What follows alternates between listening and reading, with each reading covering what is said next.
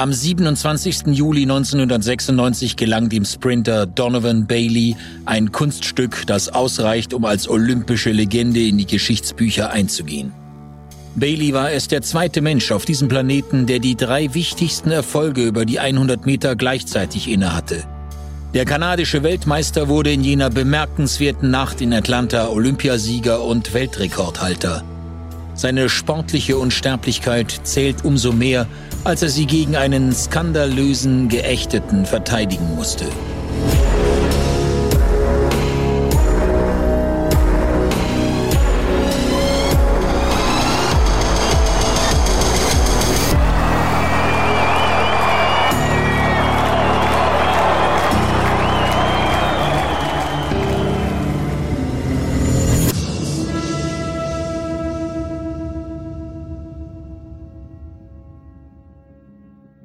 Herzlich willkommen zu Olympias größte Geschichten, unserer zehnteiligen Serie über die epischen Momente in der Geschichte der Olympischen Spiele. Wir hoffen, ihr habt Gefallen an dieser Folge und vergesst nicht, uns auf der Podcast-Plattform eurer Wahl zu abonnieren und zu bewerten. Sein Gesicht angestrengt, seine Kiefer zusammengepresst, die Muskeln angespannt. Linford Christie war außer sich. Der Brite hatte wieder einmal eine Gelegenheit verpasst, seine Inschrift im Pantheon des Sports zu hinterlassen. Alte Knochen machen keine guten Sprinter, sagen Sprinter. Und Christie 31 drehte bei der Leichtathletik-Weltmeisterschaft in Tokio 1991 bildlich gesprochen bereits Überstunden. Immer noch diesseits der 30 hatte der große Carl Lewis noch einmal die Oberhand behalten. Genau wie vier Jahre zuvor in Rom und 1988 in Seoul. Sowohl bei der WM als auch bei den Olympischen Spielen hatte König Karl die clevere Idee, am Rockschoß des erst unberührbaren, bald ausgestoßenen Ben Johnson zu hängen. Nachdem Big Ben oder Benoit, wie ihn einige seiner Kollegen nannten, entlarvt und von den Behörden gefasst worden war, musste er seinen illegalen Goldschatz an Louis weiterreichen. Louis bekam, was ihm rechtens zustand. Und Christie wurde regelmäßig Olympiazweiter obwohl er nach dem Rennen selbst einen eigenen positiven Dopingtest hatte, den er mit seiner Vorliebe für Ginseng-Tee erklärte, weshalb die medizinische Kommission ihn freisprach.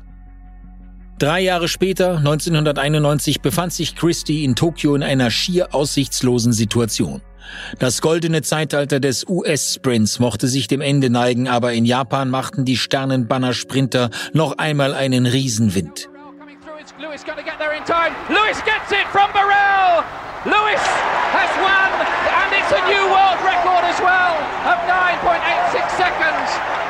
Look at the delight on him. Carl Lewis. Carl Lewis, Leroy Burrell und Dennis Mitchell explodierten regelrecht an diesem Abend und setzten Christies Flügel in Flammen. Und es war gar nicht so, als hätte der Brite enttäuscht oder irgendetwas besser machen können. Nie zuvor war er die 100 Meter schneller gelaufen als in jener Nacht. Ein neuer Europarekord in 9,92 Sekunden war jedoch kaum ein Trost dafür, dass er eine Medaille verpasst hatte. Christies einziger Fehler bestand darin, dass er bei den größten 100 Metern in der Geschichte der Leichtathletik lediglich als Nebenfigur besetzt worden war. Dieser 100 Meter Thriller hatte mehr Hauptrollen im Cast als ein einschlägiger Hollywood-Blockbuster. Ein Weltrekord von Carl Lewis in 9,86 Sekunden, zwei Kontinentalrekorde und vor allem sechs Athleten in weniger als zehn Sekunden. Ein solches Sensationsfinale sollte es erst bei den Olympischen Spielen 2008 in Peking wiedergeben, dann mit einem gewissen Usain Bolt in der Hauptrolle. Für den Mann, der Vierter wurde, war das kaum tröstlich. Christie konnte sein Unglück kaum fassen. Zumal er glaubte, dass der Amerikaner, der ihn vom Podium verdrängte, dies zu Unrecht tat. Dennis Mitchell hatte einen Fehlstart, das behauptete Christie. Und es stimmte, dass Mitchells Reaktionszeit verdächtig schnell war, denn er verließ seinen Block nach 90 Millisekunden 0,09. Wissenschaftliche Studien sind sich allerdings einig, dass eine Reaktion, die schneller als 100 Millisekunden 0,1 ist, Menschen unmöglich ist. Für Mitchell machte man eine Ausnahme. Christie verstand die Welt nicht mehr. Natürlich hätte der Starter alle zurückrufen können, aber er tat es nicht. Und Christie war der große Verlierer. In den kommenden Monaten würde der Mann, den sie Sphinx nannten, sich dafür stark machen, die Regeln zu verschärfen. Letztendlich mit Erfolg. Schon bald danach wurde offiziell festgelegt, dass jede Reaktionszeit unter 0,1 Sekunden automatisch als Fehlstart zu ahnden ist. Ironischerweise würde diese neue, verschärfte Starterregel ausgerechnet ihn selbst treffen, an jenem schicksalhaften olympischen Juliabend 1996 in Atlanta. Nach dem Tokio-Finale von 1991 bestand der verbitterte Linford Christie darauf, dass er der beste 31-jährige Sprinter der Welt sei. Der Brite, ältester Läufer im Finale, überlegte ernsthaft, seine Spikes an den Nagel zu hängen. Und doch kam es anders. Weniger als ein Jahr später war der gleiche Linford Christie 100 Meter Olympiasieger, der älteste in der Geschichte der 100 Meter, mit 33 Jahren, drei Monaten und drei Tagen. Es gibt keinen Karl, es gibt keinen Ben. Heute ist mein Tag sagte der Mann, der 1988 in Seoul schon Silber gewonnen hatte. Und für Christie wurde es immer besser. Zwei Jahre später, 1993, wurde er in Stuttgart Weltmeister über die Strecke. Diesmal war Lewis zwar dabei. Christie got a good one. Kaysen going well as well. And it's Christie and Kaysen with Kaysen on the near side. And Christie comes through to become champion of the world. The time just outside the world. Aber Linford ließ sich sein Mitspracherecht an Gold nicht mehr streitig machen. Er war auf den Geschmack gekommen. In der Nacht, in der Linford Christie amtierender Olympiasieger, Welt- und Europameister und Commonwealth-Sieger war, war Donovan Bailey ein Champion von 0, nix. Man könnte sagen, er wartete sportlich immer noch auf seinen Durchbruch. Zugegeben, der 25-Jährige nahm an den Weltmeisterschaften in Stuttgart teil, allerdings nur als Ersatzmann in der kanadischen 4x100 Meter Staffel. Das Einzige, was er mit dem Mann gemeinsam hatte, dessen Regierungszeit er bald beenden würde, waren seine jamaikanischen Wurzeln. Während Christies Familie sich für England und London entschied, bevorzugte Baileys Vater Kanada. Oakville, Ontario, war meteorologisch gesehen weit entfernt vom karibischen Klima, in das Bailey hineingeboren wurde. Donovan Bailey tauschte seine Gemeinde in den jamaikanischen Bergen gegen den Norden des amerikanischen Kontinents. Aber er blieb dem Sport treu. Von der ersten Klasse an stellte er seine sportlichen Fähigkeiten unter Beweis. Bei offiziellen Rennen war er immer der Erste. Erinnert sich Clarice Lambert, einer seiner Lehrer. Mit 16 Jahren lief Bailey die 100 Meter in 10,65 Sekunden. Der Kanadier war ein Rohdiamant. Er rannte schnell, sprang hoch, fühlte sich in praktisch allen Sportarten wohl. Der jüngste von vier Bailey-Brüdern war schnell und beweglich, spielte leidenschaftlich gerne Basketball. Dort aber erwies sich seine Größe als Stolperstein. 1,85 Meter war für einen Power Forward schlicht zu klein. Zu schade aber auch, dachte sich Bailey. Seine Zukunft lag nicht auf dem Basketballfeld. Sport mag Baileys Leidenschaft gewesen sein, aber in den Augen seines Vaters George war das keine seriöse Beschäftigung, um sich seinen Lebensunterhalt zu verdienen. Papa Bailey, der Jamaika verließ, um seiner Familie eine bessere Zukunft zu ermöglichen, war ein sehr bodenständiger Mann. Das Laufen seines Sohnes, alles schön und gut, aber echte Arbeit sei etwas ganz anderes, so der Vater. Schon bald jonglierte Bailey Jr. mit zwei Karrieren. Mit 22 war Bailey bereits ein erfolgreicher Geschäftsmann geworden. Durch seine Arbeit als Marketing- und Anlageberater kaufte er sich ein Haus und fuhr einen Porsche 911 Cabrio. Das Rennen ließ er nebenher laufen. Ich hätte die Highschool verlassen und sofort professionell laufen können, aber das wollte ich nicht. Ich wollte ein schönes Haus, Geld, schnelle Autos. Mir wurde von zu Hause beigebracht, hart zu arbeiten. Als ich die materiellen Dinge besaß, die ich wollte und mich wieder dem Sprinten zuwandte, gab es viel Gegenwind. Die Trainer sagten, ich hätte eine schlechte Einstellung, keine Arbeitsmoral. Ich denke, sie waren einfach neidisch. Ich war 22 Jahre jung und fuhr einen Porsche und sie waren 35-jährige Männer, die in Kombis unterwegs waren, sagte Bailey 1996 zu Sports Illustrated. Es ist nicht schwer zu verstehen, warum die Trainer Bailey zu Beginn mit Vorsicht genossen. Als Teenager hatte er einmal herumposaunt, dass er nur deshalb zum Laufen gekommen war, um leichter Mädchen kennenzulernen. O-Ton Niemals ein dickes Mädchen auf der Bahn, außer vielleicht beim Kugelstoßen. Bailey wollte eine gute Zeit haben. Ein solcher Lebensstil war aber kaum mit dem vereinbar, was man als Spitzensportler benötigte. Bailey machte am Steuer seines Autos zunächst mehr Eindruck als auf der Tartanbahn. Das war keine große Überraschung. Er investierte einfach nicht genug Zeit in den Sport. Für ihn war Laufen etwas, das er genießen wollte und für das er ein seltenes und angeborenes Talent besaß, aber er hatte sich immer noch nicht gänzlich dem Sport verschrieben. Und so begann es unweigerlich zu stagnieren. Zehn Jahre nach seinen 10,65 Sekunden im Jahr 1983 war seine persönliche Bestzeit immer noch nur 10,36.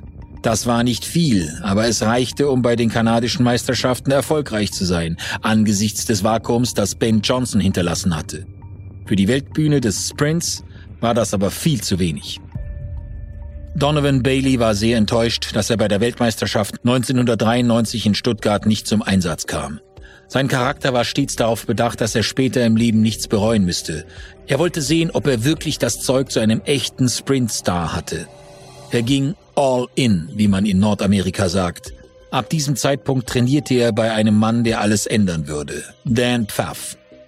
Der Leichtathletiktrainer an der Louisiana State University war der Trainer von Baileys altem Highschool-Freund Glenroy Gilbert, der später Teil der siegreichen 100-Meter-Staffel in Atlanta werden sollte.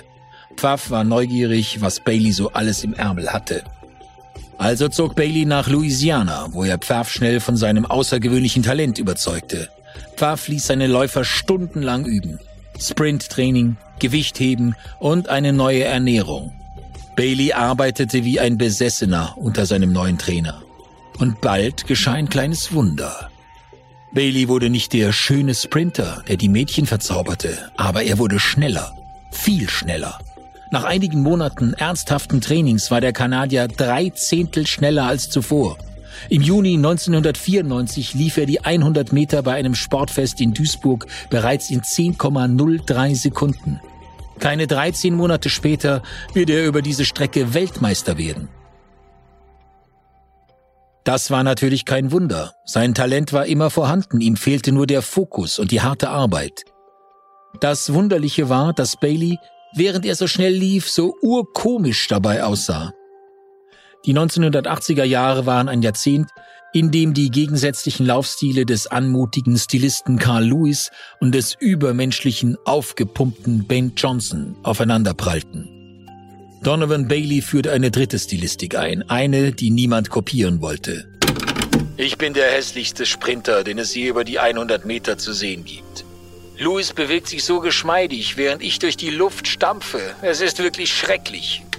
Gab er 1995 am Rande der Leichtathletik-Weltmeisterschaft im schwedischen Göteborg zu. Von Kopf bis Fuß sah Bailey während seiner Läufe tatsächlich seltsam aus. Über seinen kräftigen, langen Beinen hatte er eine schmale, 71 Zentimeter breite Taille und darauf einen massigen Oberkörper, der nicht im Verhältnis zu seiner unteren Körperhälfte zu passen schien. Eine neurologische Störung in seiner linken Hüfte verursachte, dass der Kanadier mit seinem rechten Bein einen größeren Schritt machte als mit seinem linken. Eine seltsame Unwucht, die ihn aus den Blöcken torkeln und mit gekrümmtem Rücken die Tatanbahn bearbeiten ließ. Oder um es mit den Worten von Sports Illustrated zu schreiben, er sah aus wie jemand, der den letzten Hubschrauber aus Saigon heraus noch erwischen wollte. Ein ziemlich martialisches Kompliment. Auch wenn sein Stil mit den Gesetzen der Physik wenig zu tun hatte, schien Baileys Training immer effektiver zu werden. Im April 1995 durchbrach er in Baton Rouge die 10 Sekunden Schallmauer mit 9,99. Es war zugleich kanadischer Rekord. Bei den kanadischen Meisterschaften blieb die Stoppuhr wenig später bei 9,91 Sekunden stehen. Auf einmal war Bailey eine Nummer. Zusammen mit Sprinterkollege Bruni Surin war er das Beste, was der kanadischen Leichtathletik passieren konnte, nach dem Sturz des Mannes, dessen Name aus dem kollektiven Gedächtnis und den Rekordlisten für immer getilgt war. Sieben Jahre nach dem Dopingskandal von Seoul war der dunkle Schatten von Ben Johnson immer noch groß. Als Jugendlicher hatte Bailey Johnson vergöttert, wie der Rest des Landes. Jetzt war er gezwungen, sich deutlich von dem Mann zu distanzieren. Big Ben sei Dank, Hörten die Menschen von einem Kanadier, der schnell rennen konnte, zogen sie unweigerlich die Augenbrauen nach oben. Wer sollte es ihnen verdenken? Vor den Weltmeisterschaften in Göteborg 1995, Bailey war einer der Favoriten über die 100 Meter, sprach er über das Misstrauen, das jeden seiner Läufe und seine Zeiten begleitete. Ich gebe Ihnen ein Beispiel für die Paranoia, die uns umgibt. Während der letzten drei Wochen wurde ich sechsmal getestet. Zu Hause in Kanada hat die Öffentlichkeit und haben uns die Sponsoren den Rücken gekehrt.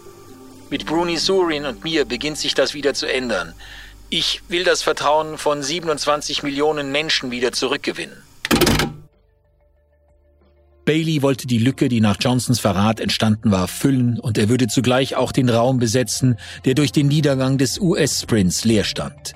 Mit einem Carl Lewis, der nicht mehr in Topform war, und Leroy Burrell, der Weltrekordhalter 9,85, der gar nicht erst für Göteborg gemeldet war. Gold schien frei für Bailey oder Surin oder einem anderen Läufer, der in diesem Jahr in der Lage war, die 10-Sekunden-Marke zu unterbieten. An Linford Christie zehrte bereits das Alter. Der britische Veteran mühte sich in den Vorläufen und erreichte das Finale. Aber eine Verletzung brachte ihn um den nötigen Speed. Am Ende lag er weit hinter Bailey. Flying in the center is Bolden, and here comes Donovan Bailey.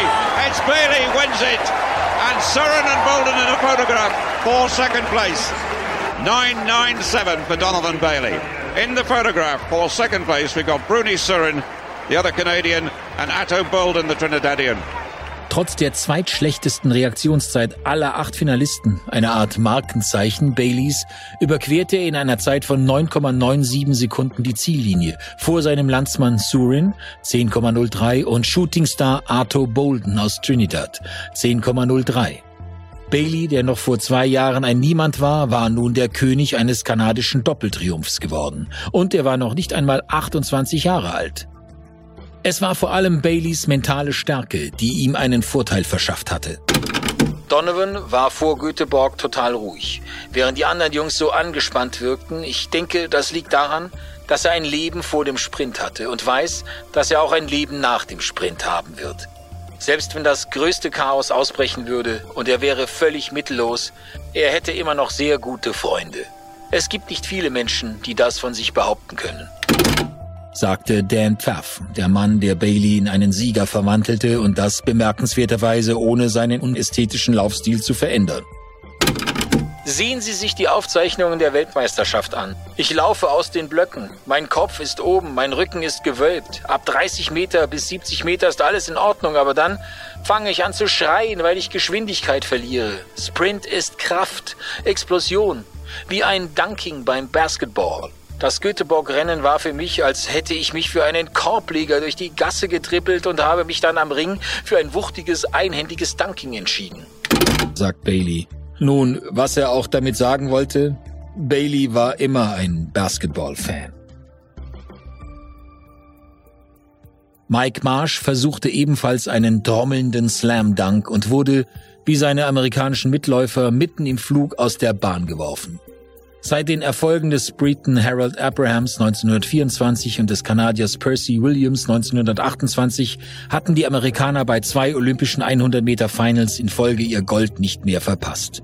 Konnten sie diese Serie fortsetzen? Oder würde Bailey nach dem Sieg Christies für Großbritannien vier Jahre zuvor nun für die Kanadier zuschlagen? Es würde sich alles in Atlanta 1996 entscheiden. Für US-Sprinter Mike Marsh, WM-Fünfter in Göteborg in 10.10 Sekunden, schien das unvorstellbar. Ein Jahr vor den Heimspielen müssen wir reagieren. Das können wir nicht zulassen, sagte Marsh. Auch wenn der US-Sprint noch einen großen Talentpool hatte, aus dem er schöpfen konnte, besaß er keine außergewöhnlichen 100-Meter-Sprinter mehr wie Carl Lewis. Und 1996 sollte für die Sprinter des Star Spangled Banner nicht besser werden. Am Vorabend der Spiele in Atlanta war der Mann, der alle anderen mit Kopf und Schultern überragte, kein Amerikaner. Er war auch kein Kanadier. Er kam aus Namibia und hieß Frankie Fredericks. 1,80 Meter groß, der 28-Jährige war ein eleganter Sprinter mit vielen guten Ergebnissen, ein sogenannter High Finisher. Aber Frankie gewann selten. Im olympischen Jahr war er bisher der schnellste und Leroy Burrells Weltrekord zweimal sehr nahe gekommen. 9,86 in Lausanne und 9,87 in Helsinki. Fredericks war der Mann, den man schlagen musste. Und was war mit seinem Trainingspartner und guten Freund Linford Christie? Seine Teilnahme an den Spielen blieb zunächst mysteriös, obwohl das für den alternden britischen Läufer nichts Neues war. Und Bailey? Zu Beginn des Jahres hatte er bei den Reno Air Games einen neuen 50-Meter-Weltrekord in der Halle aufgestellt. Und er war in Lausanne sehr ordentliche 9,93 gelaufen. Bei all den anderen Meetings, an denen er teilnahm, wurde er regelmäßig deutlich geschlagen. Es gibt Experten, die Göteborg für einen Zufall halten. So sein Trainer Dan Pfaff. Aber er selbst war nicht allzu besorgt. Selbst wenn ich in 11,50 Sekunden gewinnen würde, wäre das immer noch großartig, sagte Bailey. Er wusste genau, dass Olympia nicht mit einem Meeting vergleichbar war. Nicht der Schnellste würde gewinnen, sondern der Stärkste. Und er war zuversichtlich, dass er bei seinen ersten Olympischen Spielen der Stärkste sein würde. Ich werde gewinnen, wenn ich alles richtig mache, garantierte er. Der 27. Juli 1996. Es war noch keine neun Uhr morgens, aber viele wünschten sich, man könnte die Zeit zurückdrehen. Die 26. Olympischen Spiele wurden an diesem Samstag der zweiten Woche vom Terrorismus ins Mark getroffen.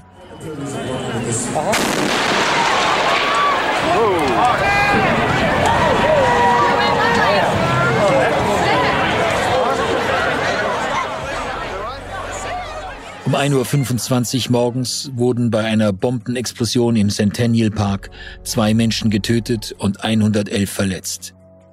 Dies geschah nur zehn Tage nach der Explosion und dem mutmaßlichen Abschuss einer TWA 800 Maschine vor Long Island über dem Atlantik. Die Atmosphäre in Atlanta war zum Zerreißen gespannt. Ein Tag, der mit einem Schock begann würde nach einem der verrücktesten Abende in der Geschichte der Leichtathletik doch noch im patriotischen Jubel enden. Die Leistungen der US-Protagonisten hatten das Drehbuch noch einmal umgeschrieben.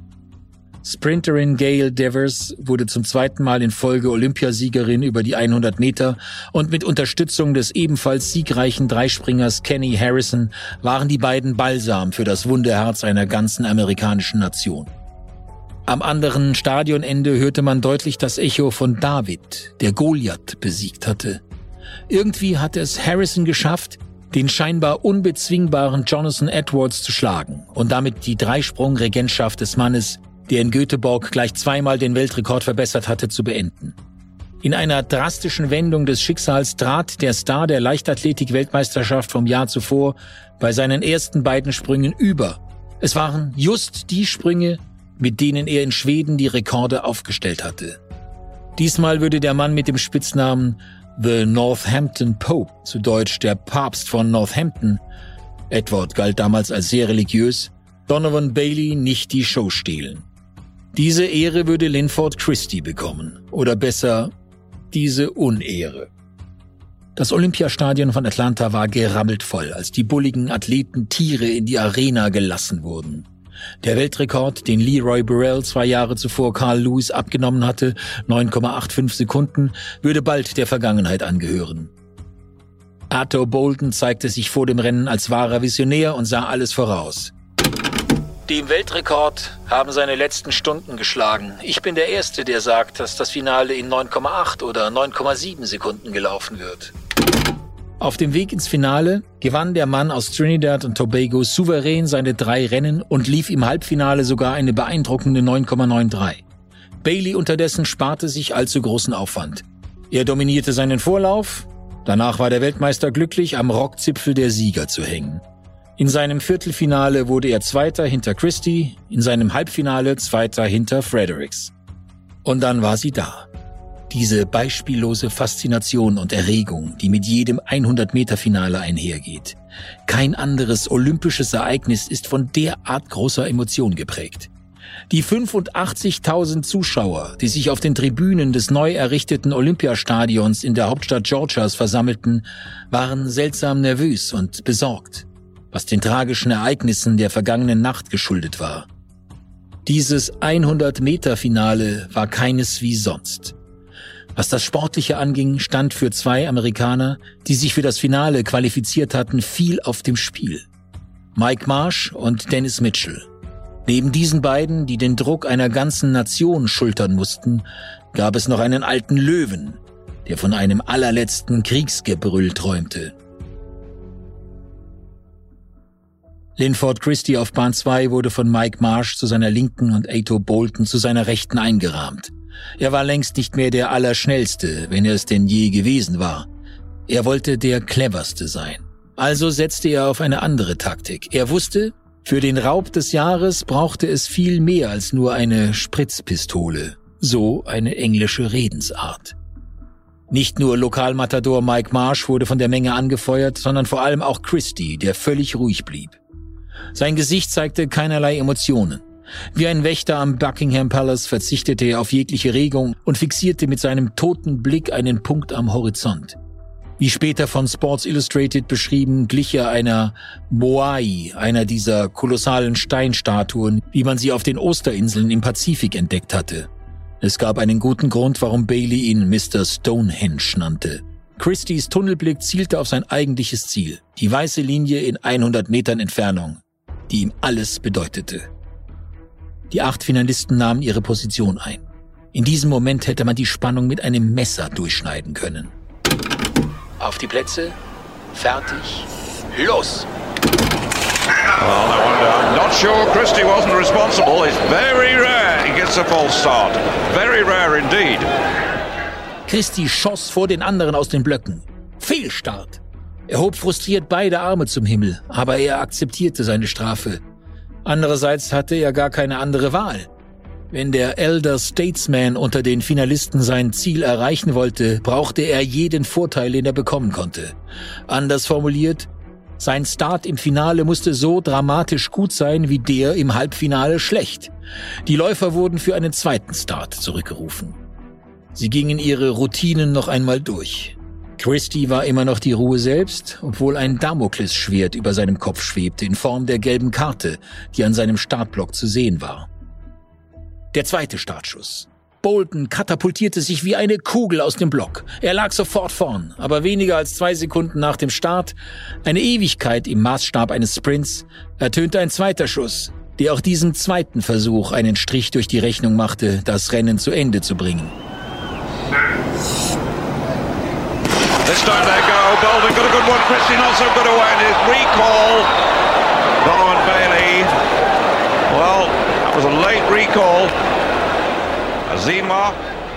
Der Nigerianer Davidson Etsinwa hat einen sehr guten Start hingelegt und schlug die Hände an seinen Kopf. Er wollte es nicht wahrhaben. Diesmal bekam der ungestüme Bolden die gelbe Karte gezeigt. Versuch Nummer drei. Das leise Murmeln von den Tribünen hatte sich in ein lautes Grollen verwandelt, das die Spannung auf der Tatanbahn widerspiegelte. Wieder gingen alle acht Männer ihren typischen Vorbereitungsmätzchen nach. Einige schlugen sich auf die Wangen, andere auf die Schenkel, manche sprangen, manche hockten tief. Christy starrte wieder nur. Alle taten so, als wäre nichts geschehen. Tatsächlich waren alle nun im Endkampfmodus. Bang! Der nächste Schuss aus der Starterpistole. Sie machten sich zum dritten Mal auf den Weg, aber ein zweiter Schuss hallte plötzlich durch das aufgebrachte Stadion rund. Mit dem bloßen Auge war der Verstoß kaum wahrnehmbar. Der Täter hatte sich nicht einmal bewusst einen Vorteil verschafft, sondern lediglich den Schuss antizipiert. So wie Mitchell fünf Jahre zuvor bei der WM in Tokio. Christie tat überrascht, während er darauf wartete, dass der Schuldige zur Rechenschaft gezogen wurde, aber sein Gesichtsausdruck täuschte niemanden. Er wusste, wer der Schuldige war. Der Starter näherte sich und zeigte ihm eine weitere gelbe Karte. In seinem Gesicht machte sich Bestürzung breit. Christie schwor, dass er nichts falsch gemacht hatte. Er schien sagen zu wollen, Wofür? Warum ich? Die Monitoranzeige bestätigte seinen Fehler. Ein zweiter Fehlstart bedeutete aber die Disqualifikation. Der letzte große Traum war ausgeträumt für den amtierenden Champion. Christie fühlte sich dennoch keiner Schuld bewusst und entschied kurzerhand, dass das Rennen nicht ohne ihn laufen sollte.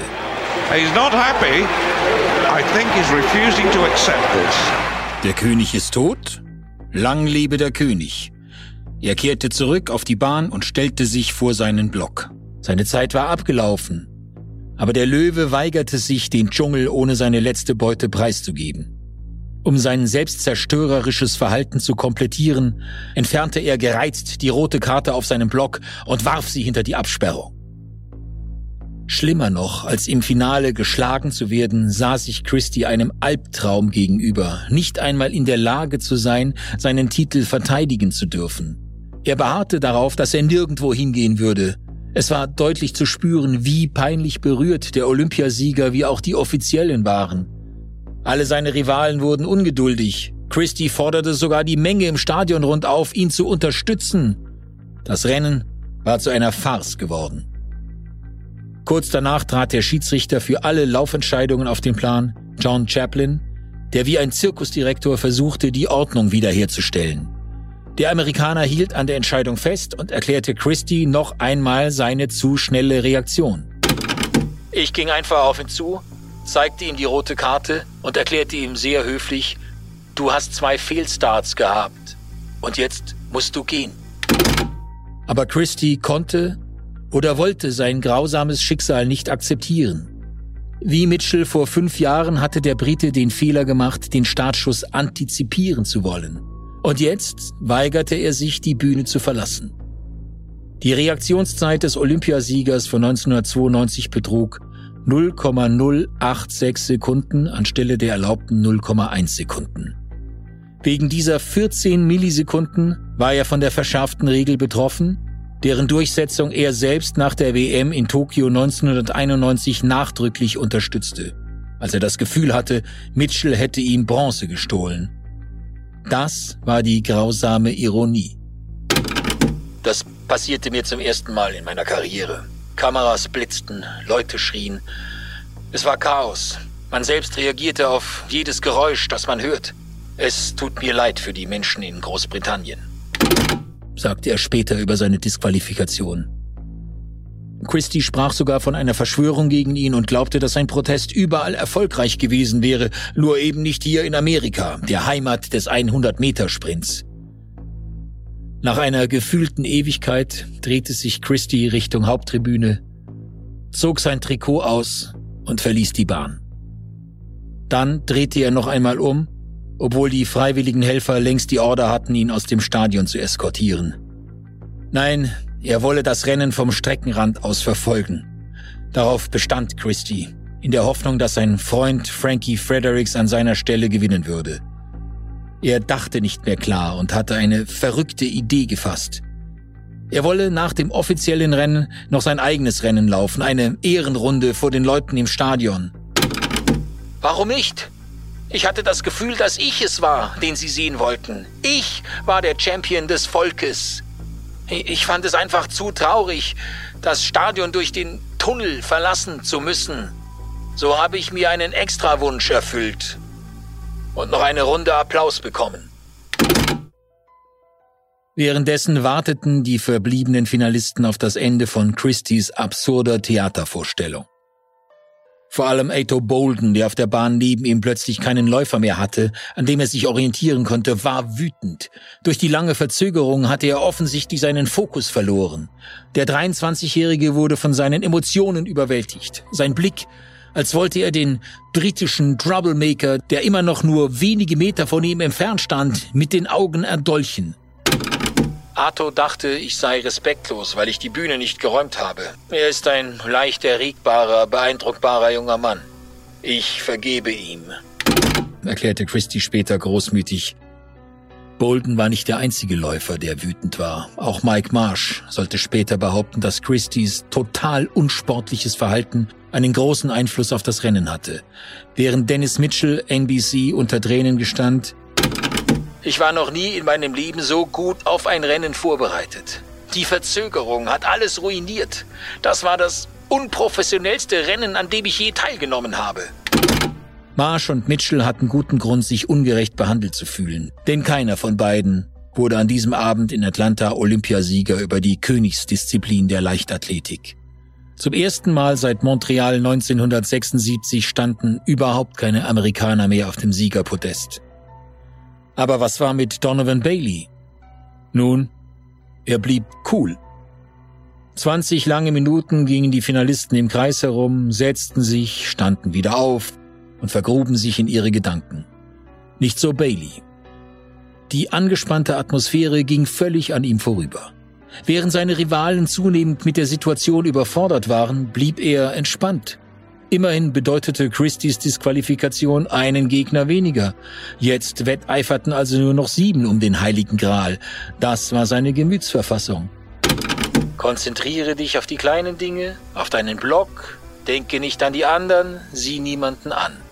Ich dachte an alles, was Dan mir mitgegeben hatte. Dadurch konnte ich entspannt bleiben. Hätte gleich der erste Start geklappt, ich wäre wohl kein so entspanntes, cooles Rennen gelaufen. Sein Schlüssel war Gelassenheit. Ein Wort, das Bailey verkörperte. Als das Rennen zum vierten und damit letzten Mal gestartet wurde, war er allerdings derart entspannt, dass er einen seiner Wackelstarts, für die er bekannt geworden war, wieder nicht vermeiden konnte. Es war wie immer. Seine Reaktionszeit war eine einzige Katastrophe. Mit einer Reaktion von 0,174 Sekunden kam er als letzter aus den Blöcken. Und doch Während sein Motor anfangs noch stotterte, schaltete er schon bald in den höchsten Gang Richtung Ziel. Nach 30 Metern schien der Kanadier weit zurück. Ähnlich wie Fredericks lag er weit hinter Bolden, der trotz seines Ärgers der Ziellinie entgegenflog. Aber die unglaublichen Hebel von Baileys langen Beinen rollten das Feld von hinten auf. Bolton spürte den Atem des Mannes in Schwarz und Weiß immer stärker in seinem Nacken. Der Kanadier fasste sein Rennen später in neun Worten zusammen. Zuerst habe ich beschleunigt, dann habe ich es durchgezogen. Kurz vor der 60-Meter-Marke erreichte Bailey seine Höchstgeschwindigkeit. Länger als alle anderen schaffte es Bailey, seinen Topspeed aufrechtzuerhalten. Wie es aussah, wurde er überhaupt nicht langsamer. Mit seinem unorthodoxen Stil, der an eine Marionette erinnerte, der man die Fäden gekappt hatte, fegte er an Bolden vorbei und fing auch Fredericks noch ab. Bolden. Also Bailey! It! Bolden second, Fredericks third. Bailey won it. 984. 984 is a new world record. Die Ziellinie war eine einzige Befreiung seiner Gefühle. Mit offenem Mund, geöffneten Händen und angewinkelten Knien flog Bailey der Unsterblichkeit entgegen. Vor zwei Jahren war er noch ein Niemand. Jetzt war er der schnellste Mann in der Geschichte. Seine Zeit 9,84 Sekunden. Am Ende eines skandalträchtigen Szenarios, das normalerweise jede zeitliche Verbesserung verhindern würde, krönte der Kanadier mit einer neuen Bestzeit den größten Abend seines Lebens. Auch Bailey selbst hatte das nicht kommen sehen. Ich habe überhaupt nicht an den Weltrekord gedacht, zumal ich jedes Mal, wenn ich ihn vorher im Kopf hatte, es immer verbockt hatte. Genau wie Carl Lewis, die Sprint-Ikone, die sich von Baileys Stil unterschied wie Tag und Nacht, war der Kanadier nun Inhaber von WM und Olympiagold und er hatte den Weltrekord inne. Aber es gab einen großen Unterschied zwischen Bailey und King Carl, dem Helden von Los Angeles 1984. Im Gegensatz zu Lewis und anderen extravaganteren Champions, die das Rampenlicht genossen, Bailey blieb Bailey. Er übte sich auch jetzt in großer Zurückhaltung. Und nur wenige Tage später würde einer dieser Champions, Michael Johnson, ihm alle Aufmerksamkeit schon wieder stehlen. Seine Heldentaten über 200 und 400 Meter, gelaufen in goldenen Schuhen, überstrahlten Baileys Leistung. Beide Männer sollten sich einige Monate später in Toronto treffen, um den schnellsten Mann der Welt über die nicht offizielle Distanz von 150 Metern zu ermitteln. Am Ende gewann Bailey den Shootout und 1,5 Millionen Dollar gegen einen gesundheitlich angeschlagenen Johnson. Aber in jener Nacht des 27. Juli 1996, mit seiner Tochter im Arm, seinem Vater an seiner Seite und einem kanadischen Ahornblatt über der Schulter, ist Bailey zu dem geworden, was er sonst nie gewesen wäre. Olympiasieger. Unvergessen. Was Linford Christie betrifft, so wurde der Mann, der Baileys Triumph beinahe kaputt gemacht hätte, auf der Hauptbühne nicht wieder gesehen. Sein Renommee war dahin. Er kreuzte noch bei einigen zweitklassigen Meetings auf und sollte sich auch danach nicht aus den Schlagzeilen heraushalten. 1999 wurde er, elf Jahre nach seinem ersten positiven Test, noch einmal positiv auf Natrolon getestet. Wieder war es ein Fall von Two Strikes and Out. Wie man in Baseball sagen würde. Zwei Fehlversuche und er war raus. Wie damals in Atlanta 1996. Nur dieses Mal war es sein endgültiges Karriereende.